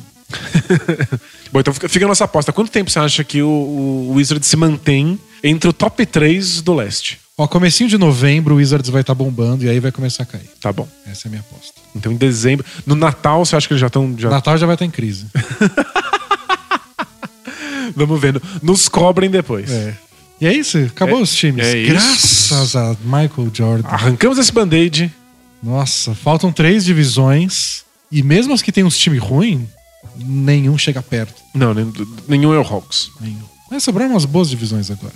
Tem a divisão central, que é a que tem Cavs, Bulls, Pacers, nosso Bucks. Vai ser legal. E o Oeste não tem erro, né? O Oeste só tem time bom. É, fato. Então. Vamos responder perguntas agora que vocês nos enviam lá no bolapresa.com.br. Na barra lateral da direita tem um formulário do Both Things Play Hard, que é a nossa sessão de perguntas e respostas. Você escreve lá, a gente lê aqui e responde. Boa. Taca a vinheta, Bruno. Both teams play hard, my man. Bro, what are you talking about, man? I want some action! Both teams play hard. Both teams play hard. É, primeira pergunta é do Rafael de Itapeva, São Paulo. Mandou completo, igual você gosta. Adoro. Abraço pra Itapeva. Olá, e Danilo, tudo suave? Suave? Na opinião de vocês, por que há tanto apelo para o basquete colegial norte-americano? Canais do YouTube como Overtime ou Balls Life produzem milhões de visualizações com os fenômenos do high school, como foram Michael Porter Jr. ou Zion Williamson. Até acho legal, mas não entendo o tamanho e interesse. Abraços, vida longa, bola presa. Tem um PS que é mais interessante que a pergunta. Vamos lá. PS, sou tão fã do Danilo que não me contento com o blog. Leio os textos sobre educação na Gazeta do Povo, sobre videogame no Medium e até os textões de Facebook sobre bicicleta. Ele é seu maior fã vivo. Que medo, mas muito obrigado. E o apelo do- do- da pirralhada. Então, eu acho que tentar entender do ponto de vista do basquete é completamente impossível. Porque, vamos ser bem sinceros, É um basquete pior. é um basquete só pior e às vezes é um basquete verdadeiramente ruim. É, existe uma questão cultural aí que é muito forte. Aí talvez precisasse de alguém que seja mais especialista em cultura estadunidense pra explicar. Eu imagino aqui como leigo em terras tupiniquins que tem a ver com a relação do- dos americanos com as universidades. Porque eles, Mas eles isso é pré-universidade ainda. Tô falando de, de high De school? colegial, né? Então, mas é, é- é que eu acho que é o. É a universidade quem, que é o eixo estruturante disso. Porque eles saem de casa, eles vão para universidades que em geral são muito longes, eles criam é, é, uma relação muito afetiva com a universidade, porque eles têm que morar lá, eles fazem parte do, do ambiente da história universitária, e aí eles têm uma relação muito forte com os times. Com essa relação muito forte com seus times universitários, você acaba seguindo a, o- o- a equipe universitária depois que você já saiu de lá. E a própria cidade aprende a ter esse amor pela, pelo time. E aí você começa a olhar para o, o- o- o basquete colegial para ver quem são os possíveis jogadores que podem chegar no, no- no- no seu time universitário. Tipo, a gente não acaba sendo universidade mesmo que seja bem ruim o campeonato, porque a gente quer ver quem são os caras que vão entrar na NBA, eles têm que fazer isso com os caras do colegial. É o que me parece um caminho lógico. Eu tava pensando pelo lado do.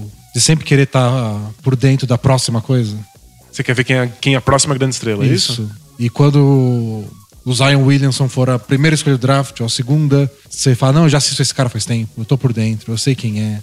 Essa excitação de estar sempre. Esse é o próximo, esse é o próximo, esse é o próximo. É, pode ser. É É interessante, mas tipo, o, o pouco que a gente passou lá nos Estados Unidos, todo mundo perguntou pra gente ou falou pra gente sobre as finais do universitário, não é? Sim.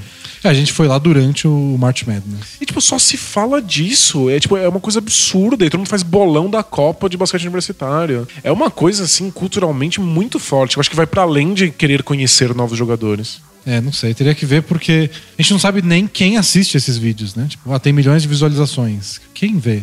Quem são essas É, pessoas? né? pirralhada, porque tem, às vezes, você pode ser muito fã da sua universidade, mas sua universidade é um lixo de basquete, você não tem chance de pegar o Zion Williams. E aí você não ficaria vendo esses vídeos, tem razão. Então, não sei. Talvez seja as duas coisas juntas. Mas eu não tinha pensado por esse aspecto. É verdade. Se eu, se eu torcesse pra universidade, eu ia querer ficar vendo quem que a gente pode trazer. Igual a gente faz na NBA com o draft. Exato, mas aqui você tem razão que universidades muito ruins não deveriam gerar esse tipo de visualização. Próxima pergunta é do A culpa é do Harden. Não é não. Não sei, não sei qual é a acusação. Pode até ser. História interessante. Vamos lá. Olá, dupla D&D e amigos do Bola Presa. Na universidade onde estudo, temos três treinos por semana de basquete. E os treinos são abertos a qualquer pessoa. Ontem, fazendo um circuito de arremessos, eu vi um cara com o arremesso mais feio da Terra. Horrível. No momento de arremessar, ele joga a perna direita pra frente. Gente, E o ponto é, ele nem amassa o aro. Porque às vezes nem dá aro. O arremesso dele é péssimo. Nem sei quem ensinou aquela barbaridade pro coitado. Então eu olhei e pensei, vou ajudar ele. ok. Nobre. Eu disse, cara, você percebeu que você joga a perna pra frente na hora de arremessar? Isso pode estar prejudicando seu arremesso. E ele respondeu, dois pontos, na outra linha, parágrafo pro travessão. Sim, é pra cavar falta. Você tá brincando. E aí eu voltei no circuito pra arremessar pensando: não faz sentido. não faz sentido. Nem o ato, nem o motivo. E aí ele continua aqui, ó. Primeiro, você se torna uma ameaça no arremesso, logo você tem que ser marcado de perto. Daí você pode tentar pensar em fazer fakes pra cavar falta, certo? É óbvio, é e não óbvio. jogando a perna em cima do oponente. Nossa. Bom, estou putinho até agora, não sei se é coisa minha, então pergunto: vocês ficaram putos também? Muito, muito puto. Nossa, revoltado. É culpa do Harden? O cara pensa assim: eu nunca vou acertar um arremesso na minha vida. Então, talvez se eu cavar faltas, Não vão nem te marcar, amigo. não vão te marcar nunca. Se eu dar o sim pra acertar a perna em alguém. Nossa, que ridículo. Você acha que o Harden criou essa, essa mentalidade? Ou tornou mais explícita? Eu acho que o Harden popularizou. É meio que culpar o Steph Curry porque tem moleque arremessando no meio da quadra. Sim. Não é culpa dele. É, ele tem uma identidade, todo mundo acha que consegue copiar. Ele sabe fazer, ele faz. Se outra pessoa não sabe e tenta fazer, é culpa de quem não sabe. Claro. É, você não culpa o Einstein porque as pessoas ficam tentando fazer equação errado, né? Tipo, Imagina, eu, eu vou tentar enterrar, não alcanço nem a tabela. Fala, não, culpa é do Jordan, né? é, Ficou me iludindo com aquelas enterradas. é, eu sou, imbecil de achar que eu posso chegar perto. Claro. E o Harden popularizou isso, né? de- de- Mas é tipo, Marcelinho Machado já fazia antes. É. Eu sei que e o basquete amador tem fases, né? É. As pessoas ficam seguindo alguns jogadores. Teve uma época que todo mundo queria fazer streetball. E aí ninguém fazia bandeja. Ah, e a gente ia na- na- nas quadras de, de- de parque e não marcava os caras que estavam driblando. Aí o cara começava a fazer malabarismo, eu dava tipo três passos pra trás. Pois falava, é. Pô, faz o que você quiser. Ficou embaixo mano. da cesta. Vem aqui fazer uma bandeja, amigo. E nem é porque tipo, eu vou dar um toco em você, é porque tipo, você não vai acertar a tabela. É, é só isso. Eu, te- eu- eu vou chegar perto da cesta não porque eu seja um bom defensor, que aliás eu sou o pior defensor. É porque eu queria pegar o rebote. Ele vai errar. Pergunta do Rinaldo. Amigos, qual a diferença de um contrato é, não garantido e de um team option? Se é um team option, automaticamente não se subentende que é um contrato não garantido? Parabéns pelos conteúdos e vida longa bola presa. Valeu. É, tem algumas diferenças é, pequenas. A principal tem a ver com a data. Então, o Team Option, ela passa a valer quando acaba a temporada. Então, tipo, em 1 de, de julho, que acaba os contratos, o time tem que ter decidido naquele momento se ele exerceu a opção para ter o jogador por mais um ano ou não. Perfeito. O contrato não garantido Você tem o contrato com o jogador e ele funciona até uma certa data e depois daquela data ela não é garantida. E às vezes essa data é no meio da temporada. Isso, às vezes, é. Dura um mês, dois meses, né? É. Então tem cara que tem contrato. A, a história do Jeremy Lin, que quando teve a Linsanity e tudo, ele tinha o contrato garantido até aquela data e se ele não jogasse bem aquele dia, provavelmente ele ia ser cortado. E aí ele fez 20 e tantos pontos e começou a loucura. E aí estenderam o contrato dele. E foi no meio da temporada. Então o contrato não garantido é mais aberto, assim. Você pode mandar o cara quando você quiser ir embora. É. E o Team Option é uma coisa mais restrita, funciona entre uma temporada e outra. Perfeito. Próxima pergunta é do analista de processos. É, alguém tem que processar. É. né? Alguém tem que analisar, o processo. São duas perguntas dele. Vou, vou explicar. por quê. Diz assim, ó. E aí, dupla, tudo beleza? Beleza? Sou um ouvinte assíduo do podcast e leitor dos textos. Valeu? É, estou aguardando novos textos sobre a viagem de vocês, inclusive.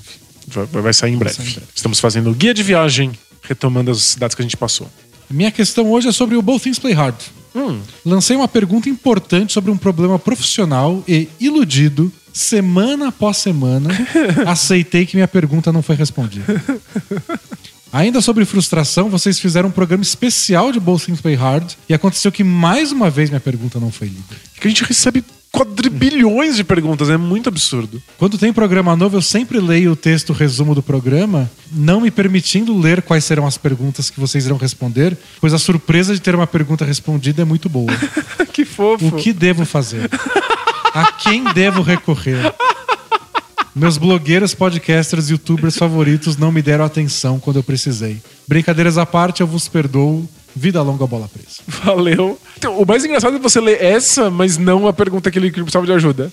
Então, mas o que eu fiz foi que, assim, toda semana eu pego todas as perguntas que chegaram na semana Ok. e separo as que eu acho interessante e coloco no arquivo. Perfeito. Só que a quantidade, na maioria das vezes, supera o número de perguntas que a gente lê no programa. É, então vai, vai sobrando, vai sobrando. Então, tipo, nessa semana mandaram pra gente 10 perguntas legais e a gente lê no programa 5, 5 vão ficar perdidas nesse arquivo. E na semana que vem eu vou pegar mais 10 e elas vão ficar em cima dessas outras 5.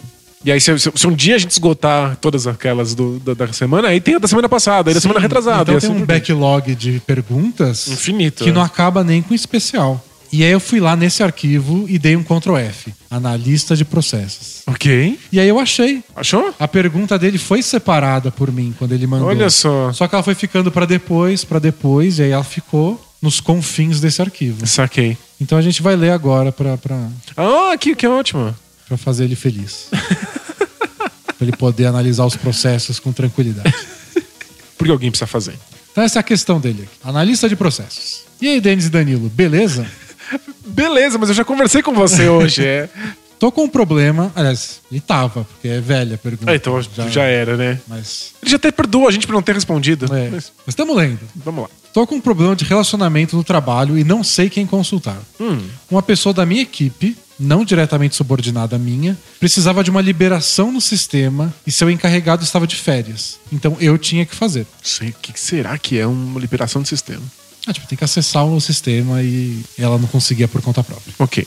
O problema é que eu não estava no local de trabalho no momento. Eu entro uma hora depois dela. O fechamento que ela faz é antes do expediente começar e precisa ser feito. Por isso, confiando nela, estudamos juntos e fui eu que indiquei ela ao trabalho. Opa. Passei minha senha via WhatsApp. Durante o dia fiquei com aquilo na cabeça e fui cons- consultar o meu log de aplicações para saber o que ela tinha feito. Caramba, ele pode saber o que que ela fez no sistema em nome dele, é isso? Isso. Ok. Resultado: passei a senha às 7h34 da manhã e às 7h35 ela entrou na minha folha de pagamento antes de qualquer coisa.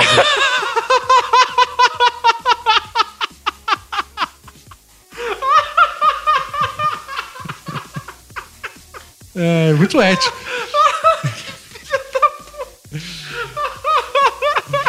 E aí ele continua. Não sou jogador de basquete e por isso meu salário não é aberto pro resto da equipe do departamento. Ok. De 60 pessoas. Se tivesse esse teto salarial, Essa empresa só pode gastar X reais. é, o que que eu faço? O encarregado dela demora mais duas semanas pra voltar, então já voltou. Ok, já era. É, churrela ou not churrela? Essa é a questão. Obrigado e vida longa ao Embiid e ao Bola Presa. Ó, eu acho que ela foi babaca a um ponto que você não precisa ter muito pudor pra ir lá questionar, né? Então, é que a única coisa possível, se você falar com ela, é causar puro constrangimento. Sim. é. Você vai constranger a pessoa pra ela ficar com muita vergonha, pedir milhões de desculpas e não fazer nunca mais. Se você não quer causar constrangimento, você não pode falar nada. Eu acho que ela merece esse constrangimento. Não precisa ser público, você não precisa gritar com ela. Não, mas deixar claro que, tipo, você fez isso, eu percebi e achei desagradável. Então, ela merece isso, sem dúvida. Eu nunca seria capaz de fazer. Eu não seria capaz de simplesmente de constranger a pessoa que fez bosta. Especialmente quando a pessoa fez bosta achando que ninguém ia ficar sabendo. Sabe? É, é tipo assim, eu vi você fazendo a. Não, eu não consigo. Mas que ela merece, ela merece. Se você tiver coragem, se você se sentir confortável nessa posição, nossa. É que essa é uma posição muito esquisita, que é onde as pessoas, eu acho, costumam fazer mostrar o pior delas. Que é o caso dele, no caso que eu tô falando. Que é ele tem razão. É verdade. Então, tipo, você tá certo. E você sabe que você tá certo.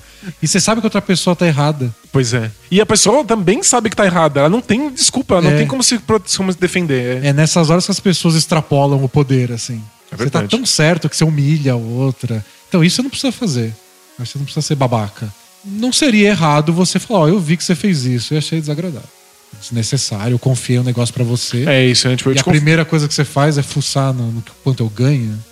É, Não, é, é tipo, é. é babaca num nível tal. É, é, tipo, é tão ridículo, é tão óbvio que ela tá errada que eu, eu não conseguiria falar nada. Porque ela sabe, sabe? É, é o tipo de, de pessoa que sabe que tava fazendo uma coisa errada, mas ela fez porque achava que era segredo. Mas provavelmente ela nem vai se justificar. Não, não tem como. Ela falou, desculpa, fiquei curiosa, é isso. Vamos ver aí quanto você gosta de constranger as pessoas. Bom, escreve aí pra gente, já que você não vai fazer nada disso, porque já foi faz muito tempo, só conta no que deu. Pra Exato. gente ficar sabendo. Sério, eu achei muito engraçado, mais do fato do, do que o fato de que ela foi ver sua, sua folha salarial, é que ela levou um minuto pra pensar nisso. Foi- Foi ótimo. Nossa, ela voou. Depois que ela resolveu o problema dela, né? Nossa, muito engraçado. Próxima pergunta é do Capitão Porém, o assinante destemido. Ele diz assim: o que vocês acham de chamar a J-League de Liga de Desenvolvimento? É porque agora é o G da, do Gatorade, É, né? Ele diz assim: acho justo como revolta contra o capitalismo e ao marketing sem sentido.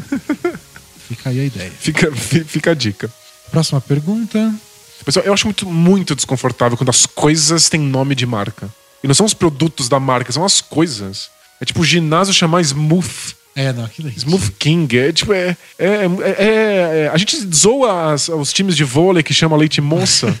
Sabe? é, é muito ofensivo. É um lugar, né? Tipo, você fala, eu vou pra lá. Isso, é um lugar, é uma liga, é uma coisa, não é um produto. O produto pode ter um nome de uma marca, tá tudo bem. Também me incomoda. Próxima pergunta é do Tristan Thompson do Litoral.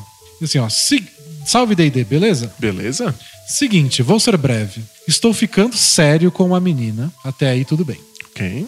Porém, em uma conversa com minha ex-namorada, com quem te- terminei há seis meses e que ainda mantenho contato, acabamos enviando um ao outro imagens de cunho libidinoso. para, abre aspas, matar as saudades. Caramba. Gostaria de saber se isso caracteriza como traição. Abraços, vida longa, bola presa. Engraçado.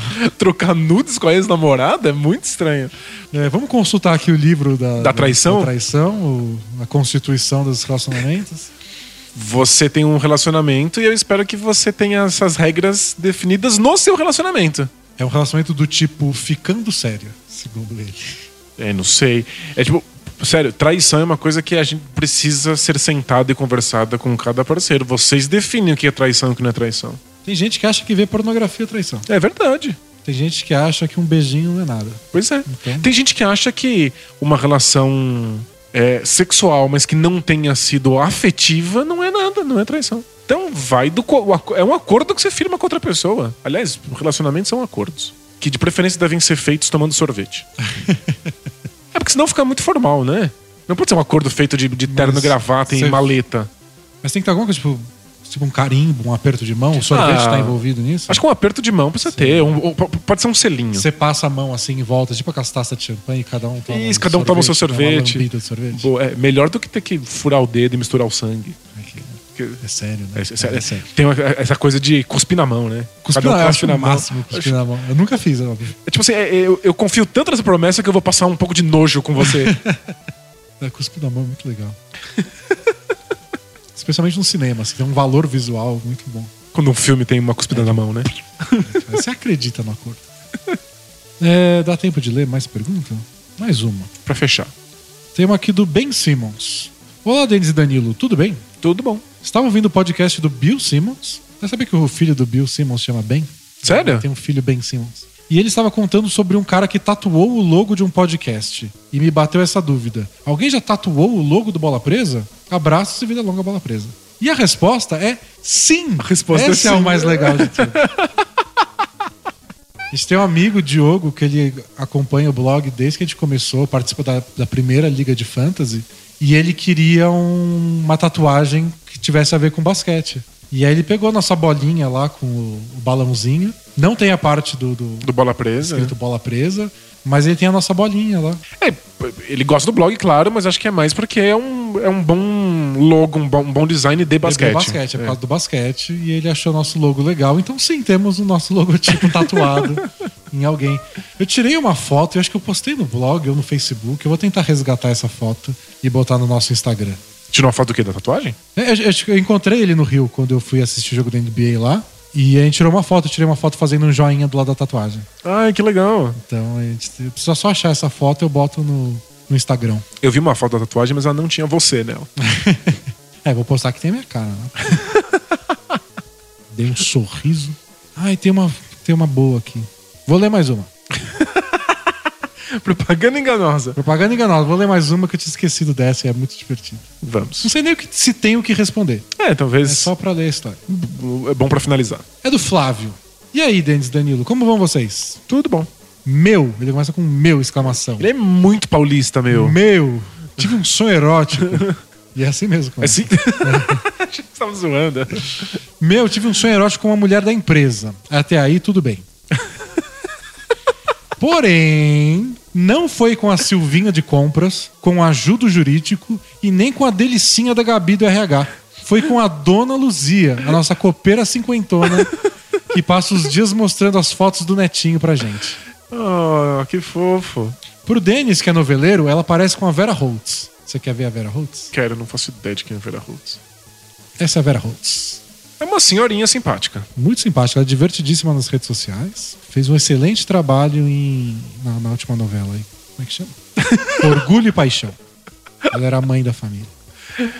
Que acaba Boa. essa semana. Aliás, um abraço pra todo o elenco.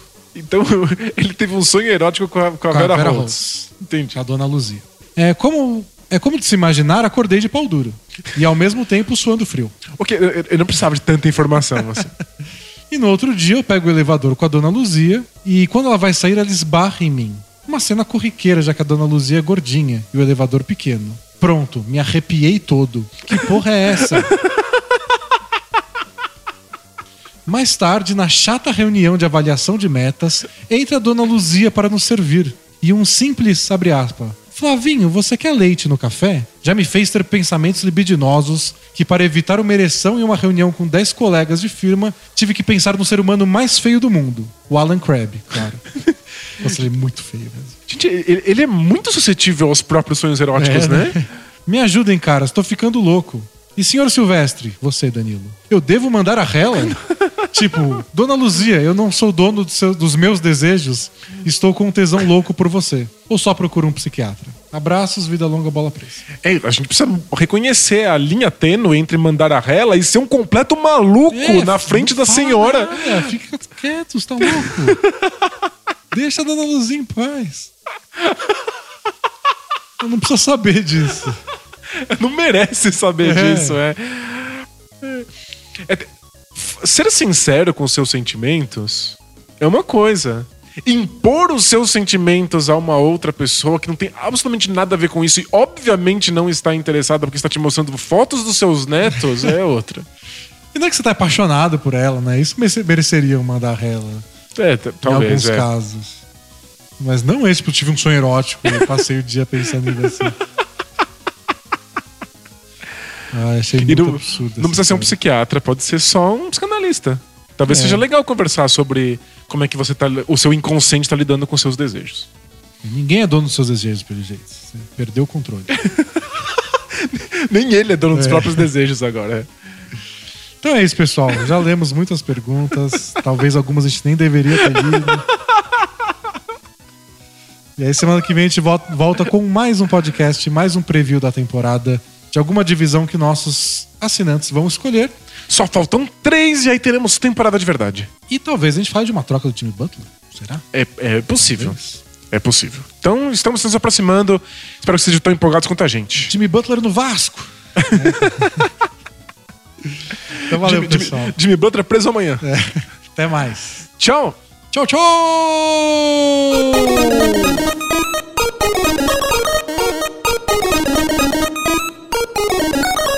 God bless and good night.